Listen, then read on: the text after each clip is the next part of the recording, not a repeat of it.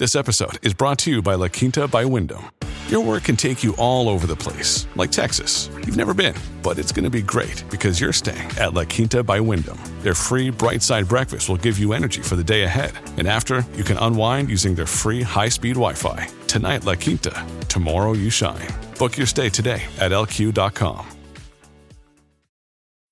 When you need mealtime inspiration, it's worth shopping Kroger, where you'll find over 30,000 mouthwatering choices that excite your inner foodie. And no matter what tasty choice you make, you'll enjoy our everyday low prices, plus extra ways to save, like digital coupons worth over $600 each week. You can also save up to $1 off per gallon at the pump with fuel points. More savings and more inspiring flavors make shopping Kroger worth it every time. Kroger, fresh for everyone. Fuel restrictions apply. Look, Bumble knows you're exhausted by dating. All the must not take yourself too seriously and 6 1 since that matters. And what do I even say other than hey? well, that's why they're introducing an all new Bumble with exciting features to make compatibility easier, starting the chat better, and dating safer. They've changed, so you don't have to. Download the new Bumble now. Hola, esto es New Books Network en español. Hola, bienvenidos una vez más a New Books en español, un podcast de The New Books Network. Soy Antonio Galindo, anfitrión de este episodio, y hoy hablaremos con Gisela da Silva Guevara sobre su reciente libro Geopolítica Latinoamericana, mirando al mundo desde el sur. Gisela da Silva, bienvenida a este podcast. ¿Podrías contarnos un poco acerca de ti? Bueno, muchas gracias por la invitación y por el interés en el libro. Bueno, un poco de mí, eh, cómo empezaría yo de pronto por mi pregrado en historia en la Universidad Nova de Lisboa, eh, solamente historia, ahora hay muchos cursos que tienen historia y algo, bueno, solo historia. Eh, por supuesto, una historia que está muy enfocada a la historia europea, a la historia de Portugal. después, cuando terminé mis estudios de pregrado, en la misma universidad eh, hice una especialización de dos años en la didáctica de la historia y después eh, tuve una, una, beca para ir a Alemania, a la Universidad de Colonia, a estudiar historia otra vez.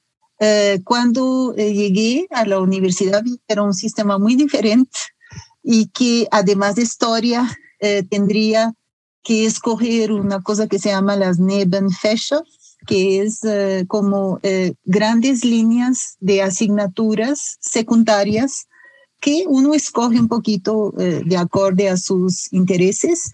Y en ese momento se me abrió otro mundo que fue de la lingüística. aunque escogí idiomas románicos, portugués, realmente eso me pareció muy importante estudiar lingüística y no solamente lingüística, sino literatura. En ese momento tuvo la suerte de que eh, había, eh, digamos, una posibilidad de estudiar no solamente literatura portuguesa como literatura de Brasil. Entonces se me abrió otro mundo que fue Brasil. A partir de entonces quedé muy entusiasmada con ese país y pues se me fueron abriendo unas, eh, unos mundos que yo no había conocido. Eh, en ese momento, cuando llegué a Colonia, eh, tuve que hacer, digamos, un magíster que correspondería en principio a una maestría. El libro después fue publicado y yo estaba centrada en las relaciones entre Portugal y Alemania y era realmente Europa que yo estaba ahí estudiando.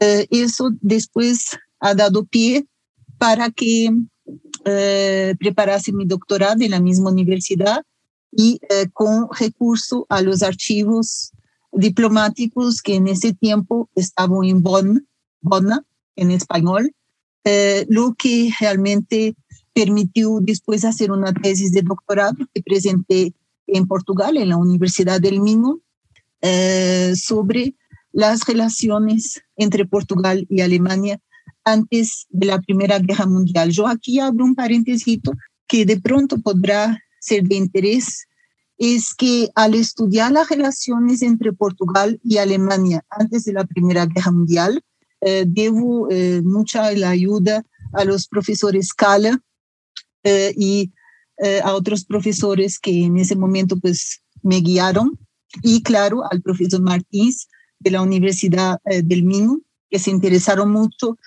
por el tema de las relaciones entre dos países con relaciones tan asimétricas como Alemania, el poderoso imperio alemán, y un Portugal pequeñito, lleno de deudas y con imperio enorme. Eh, en ese momento tuve que dedicarle bastante tiempo a eh, qué, qué visiones tenían esos dos mundos, Portugal y Alemania. Y específicamente Alemania, eh, dediqué, en fin, algún tiempo a entender qué significaba el espacio vital para las, las tomadores de decisión en Alemania, del imperio alemán, y qué era eso del espacio vital con implicaciones no solamente para Europa, sino para, eh, para África. ¿Mm? Eh, eso, digamos, me ha dado una base que yo creo que es sólida, en fin, eh, pero quien lee mis libros yo creo que siente eso, que es entonces esa visión de los europeos, llámense españoles, portugueses, holandeses, británicos, alemanes, qué visión tenían ellos del mundo en ese momento. Eh, y eh, realmente cuando llegué después a Colombia y eh, fui contratada por universidades colombianas, primero la Universidad del Norte posteriormente, en fin, sobre todo la Universidad Externado, que digamos ha sido un espacio muy flexible, muy abierto a mis investigaciones, vi que, y aquí no sé si me estoy extendiendo mucho, usted me dirá, eh, vi que realmente todo el estudio que yo había hecho con base en, digamos, en premisas de la geopolítica clásica, debían ser reconsideradas, reflexionadas desde el sur. Y bueno, eso fue todo un proceso que me llevó en algún momento a este libro. Justo era lo que estaba pensando mientras hablabas. Esa trayectoria académica definitivamente se proyecta en el resultado del que estamos platicando el día de hoy. Y bueno, ya que, tocas el, punto de, este libro, ¿nos podrías contar un poco cuál fue el proceso para editar Geopolítica Latinoamericana? Sí, señor. Bueno, básicamente el punto de partida es algunas consideraciones, reflexiones que yo había hecho sobre, em, sobre una idea em, de que la geopolítica clásica Em, tiene una influencia muy grande en todos nosotros, yo creo que de forma directa o indirecta, eh, de unos, tiene unos pilares tan fuertes que eh, hay que eh, reflexionar sobre qué significa esa herencia y, y, y criticarla en los puntos en que hay que criticarla, pero lógicamente dando ejemplos muy concretos de que se puede tener una visión diferente. Y aquí nace un poco este libro. ¿Cuáles son los puntos que yo considero que son fundamentales para decir esta herencia eh, la geopolítica clásica tiene unos aspectos que son muy positivos, cuáles son, por ejemplo, eh, el hecho de que en algún momento en el siglo XIX y a inicios del siglo XX uh, autores, enfim, Hatzel, antes el sueco Kjellen, enfim, eu estou pronunciando a la espanhola, uh, não me medo a pronunciar a, uh, em sueco, em, em alemão sim, pero em sueco não.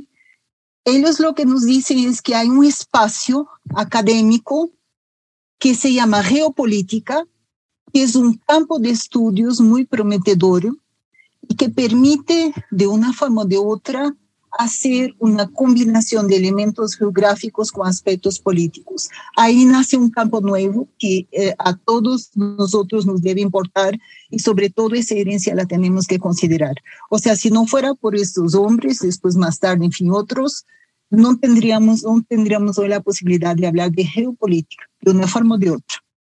¿Cuáles son los puntos que yo considero que son muy de eh, reflexionar y son realmente aspectos menos positivos.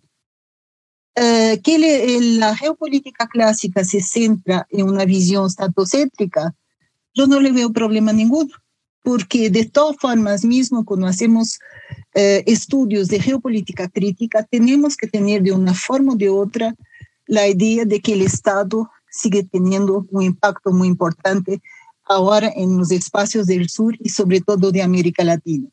Que el Estado tiene que ser reconsiderado, que tiene que ser más inclusivo de minorías, eso es otra historia, pero la visión estadocéntrica sigue y yo creo que va a seguir por algún tiempo más. No es la única, pero debe ser considerada. Lo que yo creo que es de reflexionar, pero de reflexionar muy profundamente, es la visión que nos dejó la geopolítica clásica de que hay pueblos inferiores y hay pueblos superiores. Esto no es teoría. Cuando vemos cómo lo, desde el sur y desde el norte se piensan las instituciones internacionales, los modelos de desarrollo económicos, eh, hay aquí problemas serios porque eh, cuando consideramos, por ejemplo, que la geopolítica clásica nos habla de que hay derecho a que algunos pueblos moribundos sean absorbidos por pueblos vigorosos, hoy no utilizamos ese tipo de expresiones, pero están aquí adentro, en nuestra herencia académica, eh, y en fin. Entonces, tenemos conceptos como espacio vital, que son reconsiderados en este libro, en el primer capítulo del profesor Villamizar Lamos, Lamos Villamizar, pero eh, no de la perspectiva de que hay pueblos superiores y pueblos inferiores. ¿Cuál es la consecuencia ahora? Jalo un poquito ese tema para la idea del libro, que era la pregunta que usted me hacía.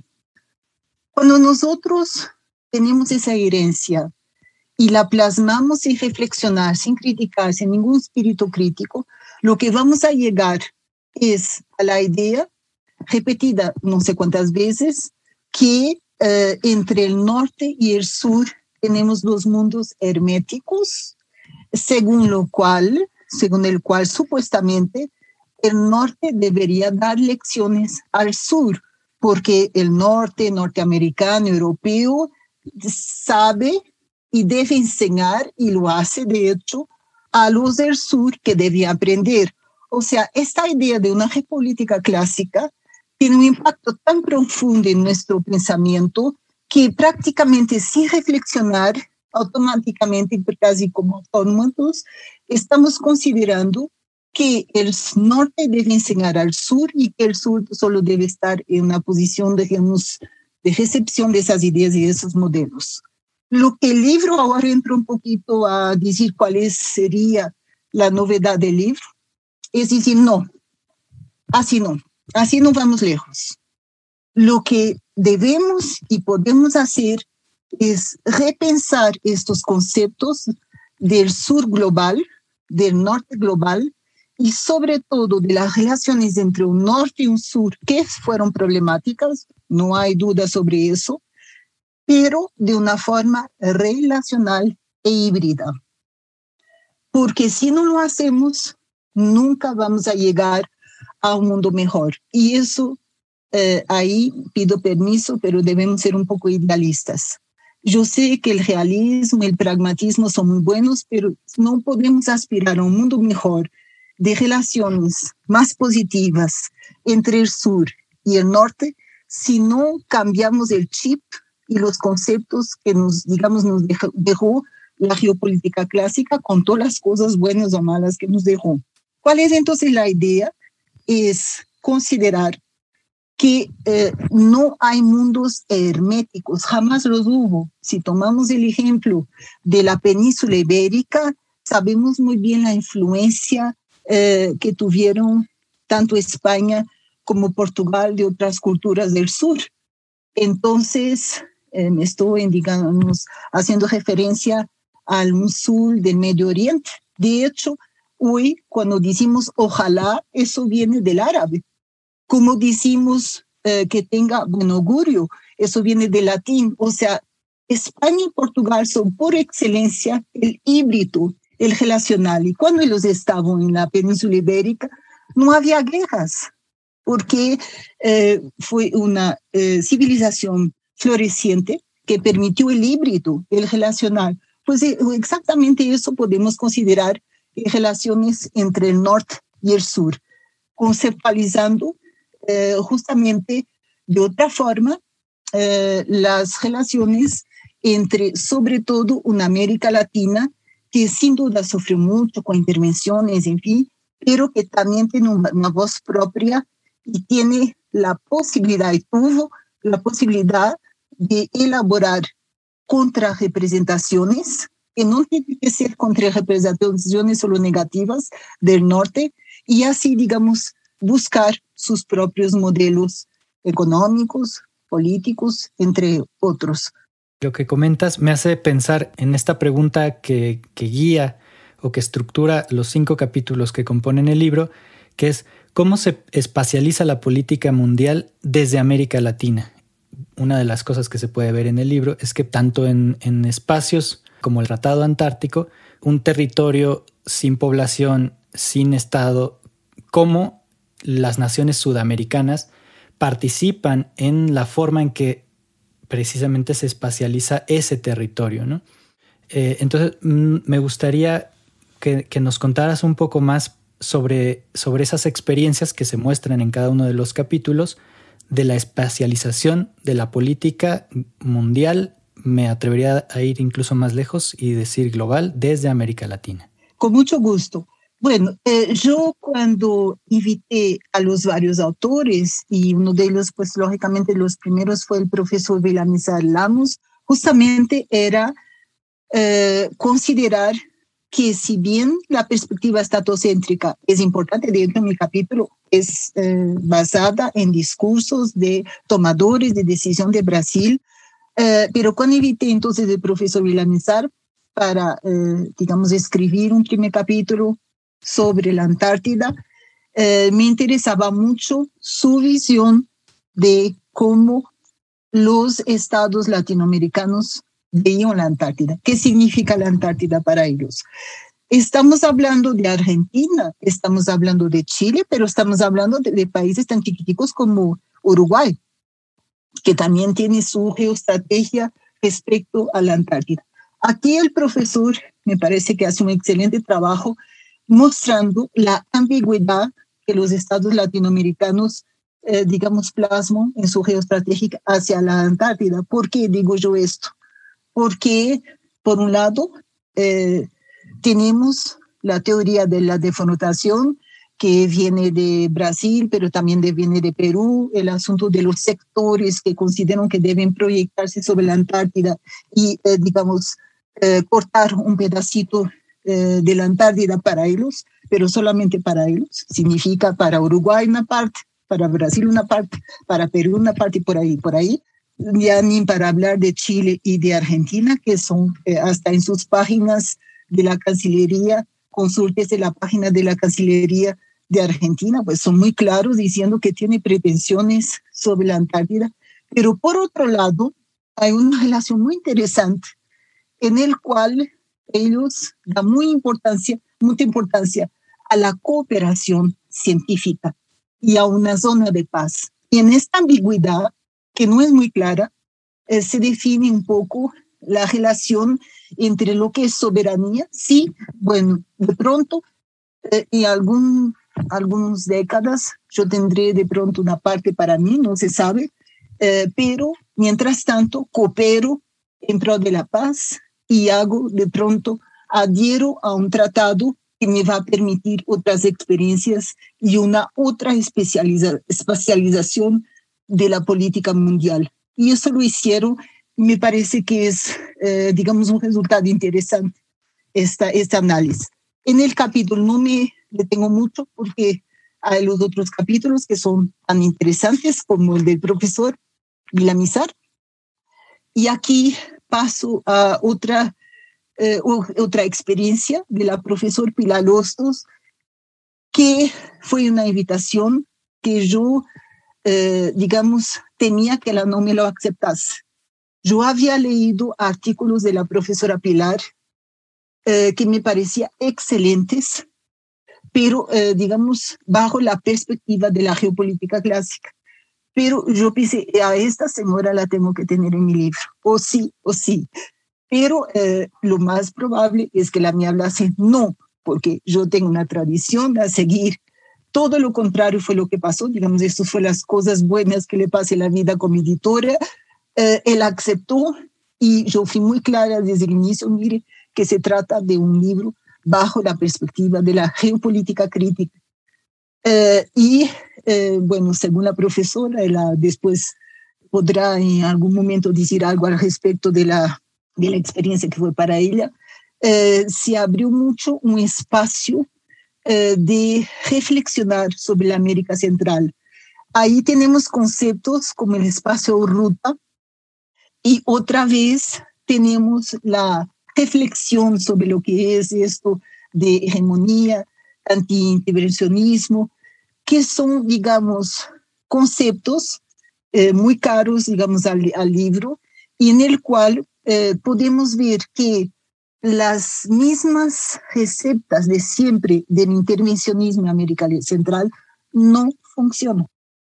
Y sabemos muy bien que con las actuales migraciones cada vez más gente está llegando a Estados Unidos, no se está logrando siempre con las mismas recetas llegar a buenos resultados. Y es una reflexión que me parece muy interesante, eh, una reflexión que, en fin, habla de los, del crimen organizado, de los migrantes, pero bajo una reflexión de decir, sí, eh, bueno, esa es la conclusión que yo quito del capítulo de la ella, es busquemos otras recetas. Esto, estos modelos no son los que nos van a sacar adelante, específicamente en el caso de América Central.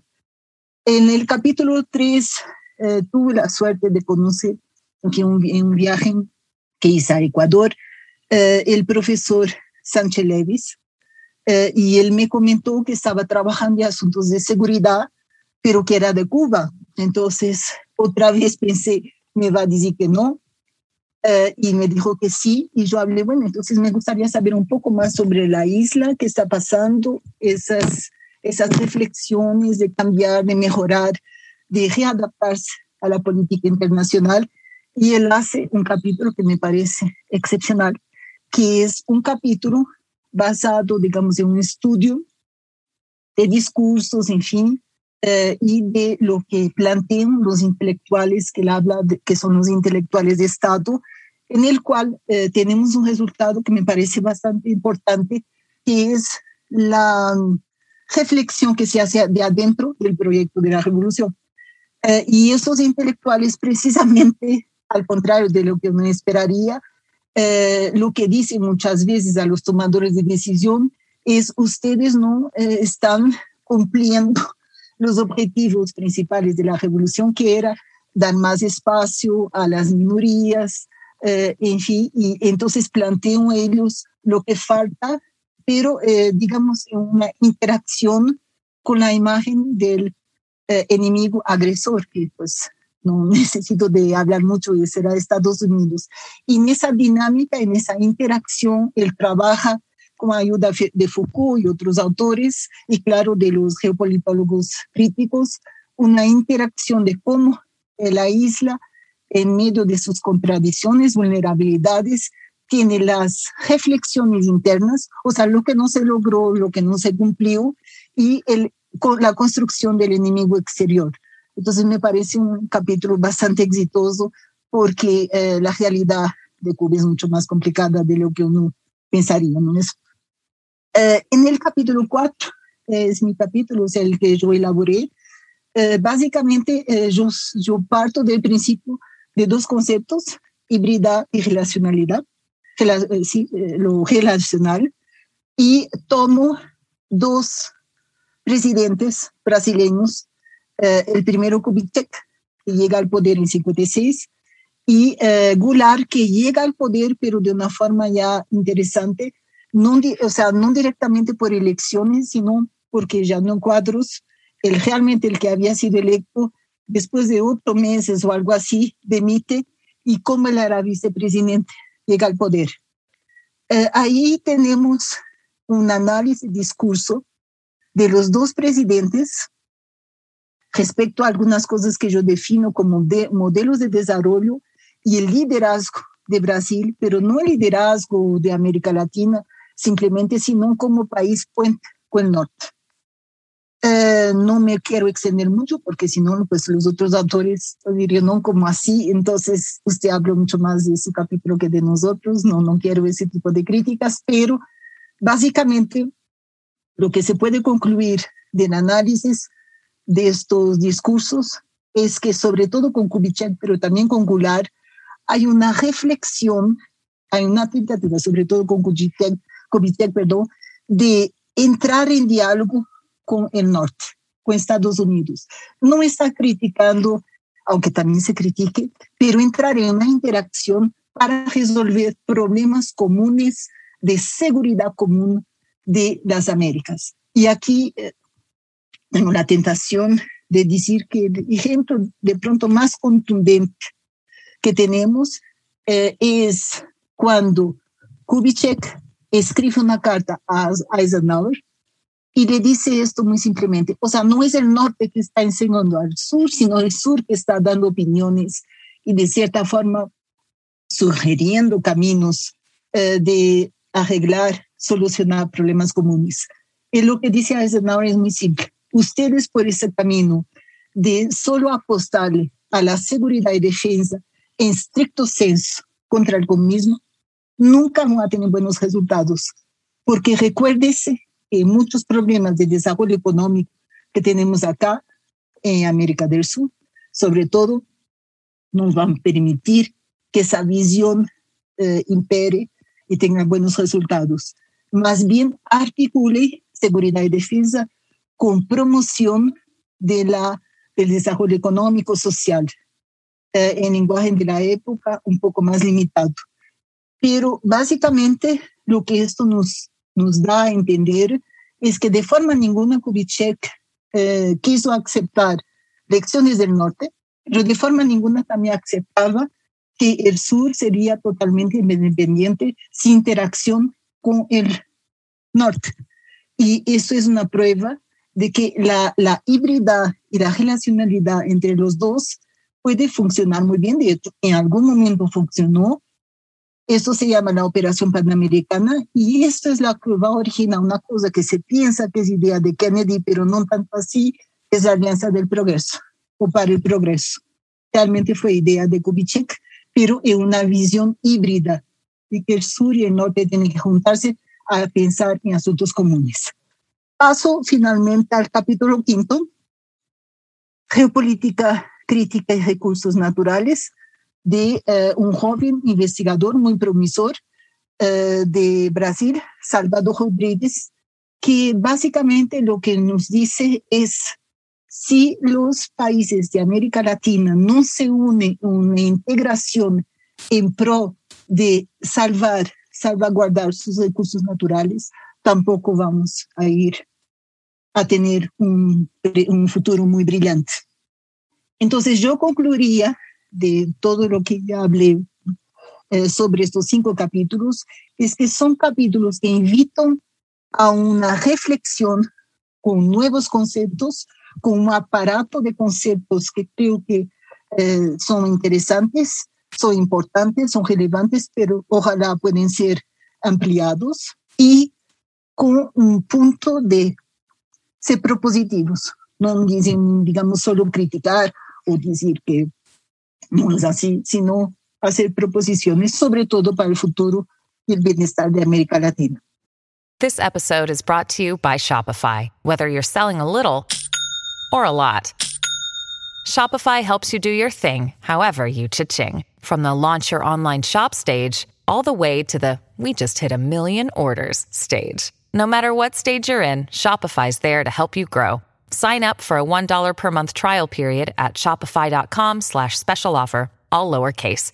That's shopify.com slash special offer. En este sentido, me, me entra la, la duda sobre qué tan complicado fue incorporar estas dimensiones de la geopolítica crítica a cada una de estas áreas geográficas y estos espacios temporales que se construyen en cada uno de estos cinco capítulos. Es decir, qué tan difícil es pensar más allá de, del Estado.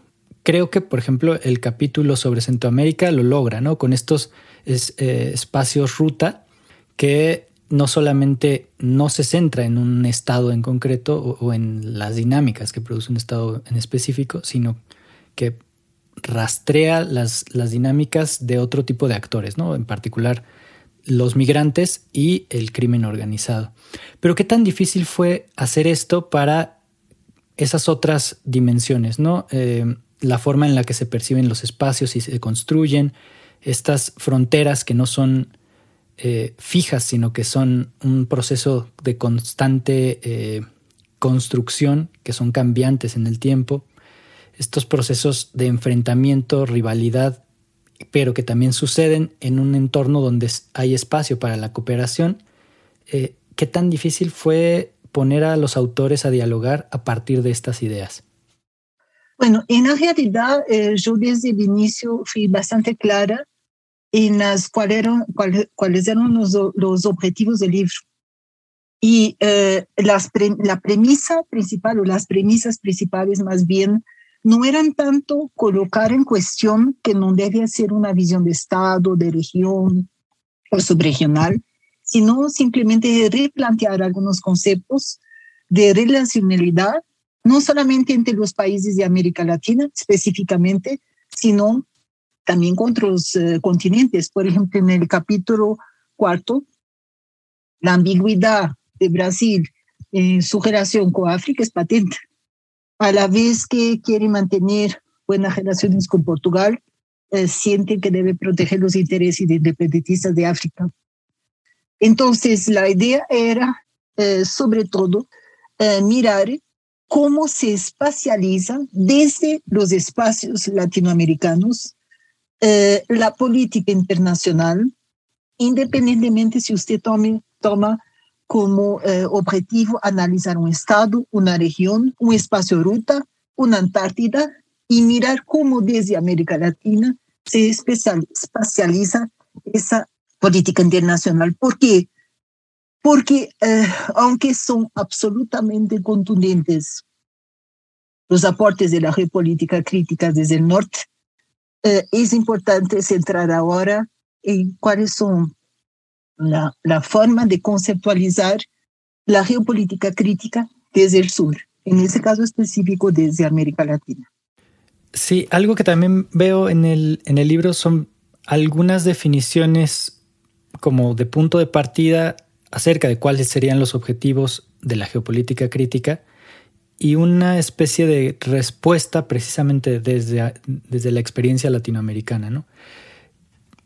¿Qué, tan, ¿Qué tan complicado es eh, llevar los resultados de estas investigaciones a planteamientos o postulados quizá un poco más teóricos o, que podrían consolidarse como definiciones conceptuales para quizá proponer una geopolítica crítica latinoamericana? Bueno, eh, una, de, una respuesta que yo puedo dar es que eh, no nos sirve de mucho eh, no tomar casos de estudio. Porque si no tomamos casos de estudio, como fue el caso o la Antártida, o Brasil, o el espacio Juta, o los recursos naturales, estamos hablando de una geopolítica crítica un poco general. Qué pena, pero me expreso así. Solo, digamos, definiendo un caso de estudio que, no sé, que le interesa a los investigadores, y hay tantos, por amor de Dios, esto es apenas, no sé si el inicio, pero es que es posible jugar, trabajar, manejar los conceptos y, eh, digamos, buscar nuevos horizontes para ampliar esos conceptos. Digamos el caso de hibridad. El caso de hibridad eh, fue definido, en fin, eh, desde los años 90 de forma muy, muy clara por Baba, en fin. Después, muy más recientemente, tenemos autores como Viera, que, digamos, adapta algunas premisas de Lacan y va a adaptar a Brasil a los tomadores de decisión de Itamaraty en el tiempo de Lula. Y yo retomo eso, pero para plasmarlo a los casos de los discursos de Kubitschek y de Goulart. O sea, si no se tiene un caso estudio bien definido, eh, podemos hablar de hibridad por más 100 años, pero eh, realmente para manejar bien y adaptar y plasmar y quizá eh, transformar estos conceptos, tenemos que definitivamente escoger casos de estudio muy definidos y con un objetivo muy contundente. Es a qué voy yo, ¿Qué quiero yo demostrar aplicando estos conceptos. Sería básicamente mi respuesta. Difícil partir de, de lo abstracto y, y, querer de ahí construir una realidad, ¿no? Cuando tenemos una realidad muy dinámica que hace falta entender estudiar y explicar. Otra pregunta que quería hacerte es acerca de la viabilidad de extender este arsenal conceptual de la geopolítica crítica a los procesos políticos, económicos, históricos de la región latinoamericana mm, en el pasado. De cierta manera, eh, lo que muestran los capítulos es que se tiene que hacer. ¿Cómo estudiar los procesos, por ejemplo, no sé, de las dictaduras eh, latinoamericanas pensadas desde la geopolítica crítica? Bueno, esa es una pregunta que, mejor dicho, adoro esa pregunta porque eh, yo estuve, no, no en ese libro, pero en, en algunas referencias yo indico algunos estudios míos. Si usted está interesado, yo le podré eh, mandar, en fin, mis posibilidades, eh, alguna referencia más adicional. Pero digamos que, por ejemplo, en el caso de Golbery do y Silva, que ha sido un personaje absolutamente fundamental para la dictadura brasileña, el, régimen autoritario de Brasil, debe, por así decir, a Golbery do Couto muchas cosas, entre ellas un servicios de inteligencia absolutamente eh, eficientes y abominables. Pero digamos que el caso de Golbery es de los más interesantes eh, porque a la vez que tenemos el control, la represión, en fin, todo eso que caracteriza la Guerra Fría, tenemos un hombre que está absolutamente apostado a una geopolítica de la paz. O sea, para Golbery, eh, la geopolítica de la paz, de unir, en fin, a varios países de América Latina, y no solamente, eh, hay un promenor que me parece interesante, que es Golbery en el momento más difícil de las relaciones Brasil-Estados Unidos, estamos hablando, en fin, de esta relación híbrida entre norte y sur, aconseja al presidente de entonces, Geisel, eh, un señor de origen alemán, eh, para eh, no dejar de tener buenas relaciones con Angola, que había acabado de lograr la independencia de Portugal y de hecho por una línea ideológica que nada que ver con la línea de Brasil, anticomunista. O sea, en ese momento es curiosísimo, pero es relevante. Lo que importa a Golbery es una, un área de seguridad común en el Atlántico Sur con Angola, porque eso es más importante que todas las ideologías del mundo. Entonces, aquí también yo creo la geopolítica crítica debe, es una tarea absolutamente necesaria, repensar todas las, eh, en fin, los preconceptos de pensar que general eh, régimen autoritario eh, es, no, no se puede encajar en análisis de geopolítica crítica. Todo lo contrario.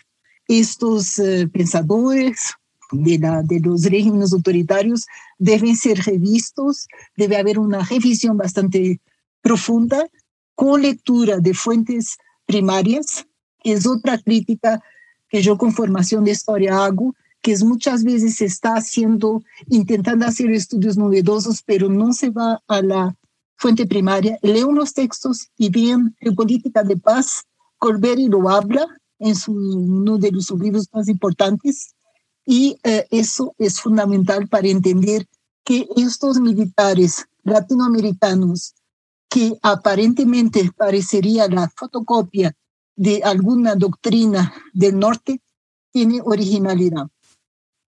Entonces, eh, bajo una geopolítica crítica que va también permitir eh, nuevos caminos para análisis de, de, estos hombres que tuvieron un papel importante. En definitiva, hay mucho trabajo por hacer entonces, porque hay que volver a mirar nuestro pasado a, través de, esta, de estos postulados, ¿no? Para entender quizá con, con mayor tino qué, cuáles fueron los factores que, que nos explicarían mejor por qué eh, la región latinoamericana ha seguido el camino que ha seguido. Eh, y esto me lleva a, a plantearte la, la, última pregunta de nuestra entrevista. Eh, ¿qué proyectos hay en puerta? ¿Qué, próximos libros podemos esperar escritos por ti? ¿O, coordina o editados o coordinados?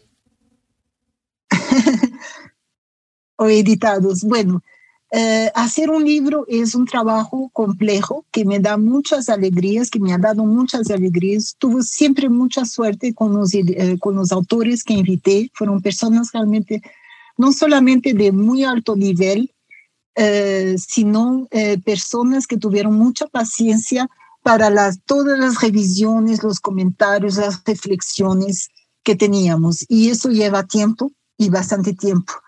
Eh, yo espero eh, que este proyecto no sea el último, pero no aseguro eh, nada, porque es, es un trabajo realmente difícil, no por los autores que fueron absolutamente geniales, sino porque es todo un trabajo de coordinar algunas ideas principales, una, un enfoque principal y poder tener la suerte, por así decir, porque no, no se tiene siempre la suerte, de que los autores con quien uno interactúa eh, en esa línea y no siempre es así, o sea, por, por varios motivos, porque a las personas no le interesa la línea de uno, porque no le interesan los conceptos, le interesan otros conceptos.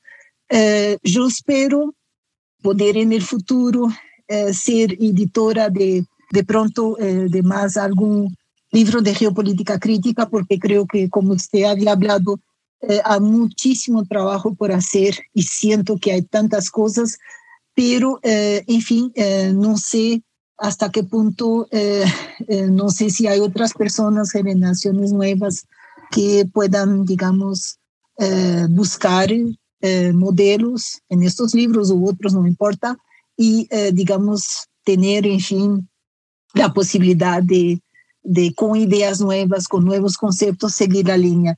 Eh, no me comprometo, pero no, no digo nada sobre el asunto. Pero sí creo que se debe hacer muchísimo más en esta línea de trabajar estos conceptos, sobre todo en la área que me estoy ahora trabajando hace muchos años, que es América Latina, porque hay un mundo de cosas que eh, ameritan realmente investigación. Y bueno, si este libro permite en su granito de arena eh, abrir un poco el camino, no somos los únicos, pero supuestamente habíamos intentado hacer un libro novedoso.